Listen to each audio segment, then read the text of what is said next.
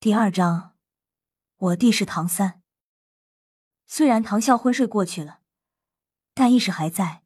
毕竟在无尽虚空里被天地用淬魂神雷来试炼的灵魂可不是吹的，所以他还是可以真的。外面到底发生了什么？他现在就像是在梦境里一样，可以看得一清二楚。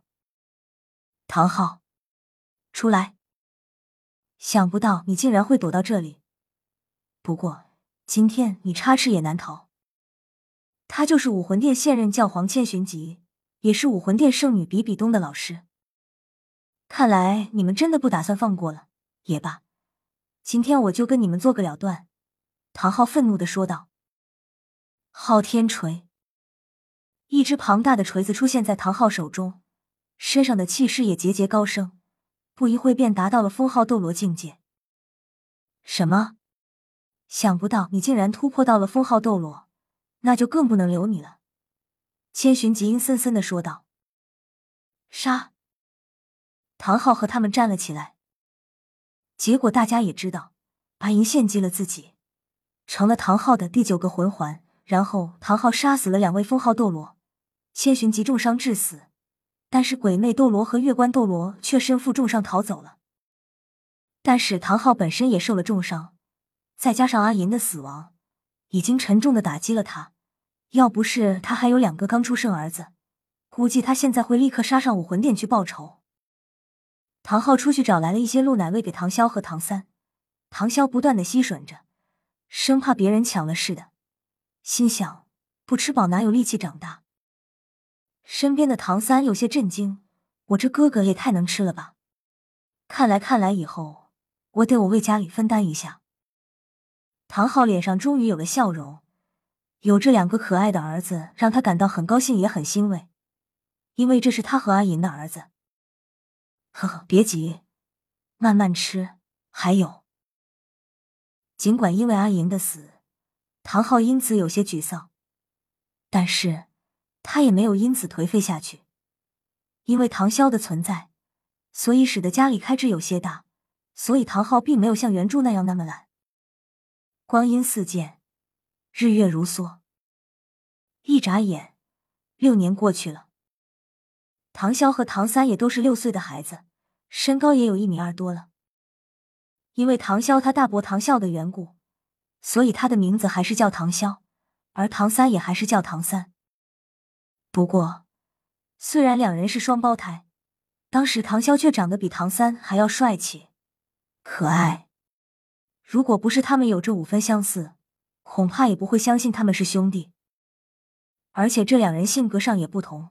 唐潇比较阳光、开朗、热情，而唐三比较沉默寡言、少语。不过这也符合原著唐三的腹黑性格。现在唐潇和唐三是亲兄弟，而且还是双胞胎兄弟，所以唐潇和唐三的关系很亲密无比。圣魂村某山坡上，唐潇盘膝而坐。双眼凝视的东方，一点也不动。不过，若是仔细观察，可以发现唐潇的眼中金光跃动，瞳孔金黄，发出一种神圣而威严的气息。哥哥，唐三跑了上来，然后坐在唐潇身边，说道：“还在这里发呆呀？赶紧回来吃饭了，不然爸爸又要发飙了。”那赶紧走吧。唐潇拉起唐三就跑，因为之前因为修炼而迟迟不归，然后被唐昊狠狠的教训了一顿，那可是让唐潇记忆深刻。算了算了，不提了。十几分钟后，唐潇和唐三回到了家中。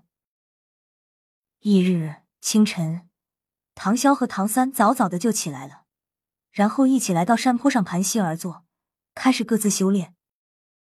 其实一开始，唐三也不理解唐潇为什么也要清早的来到这里的，而且好像也是在修炼。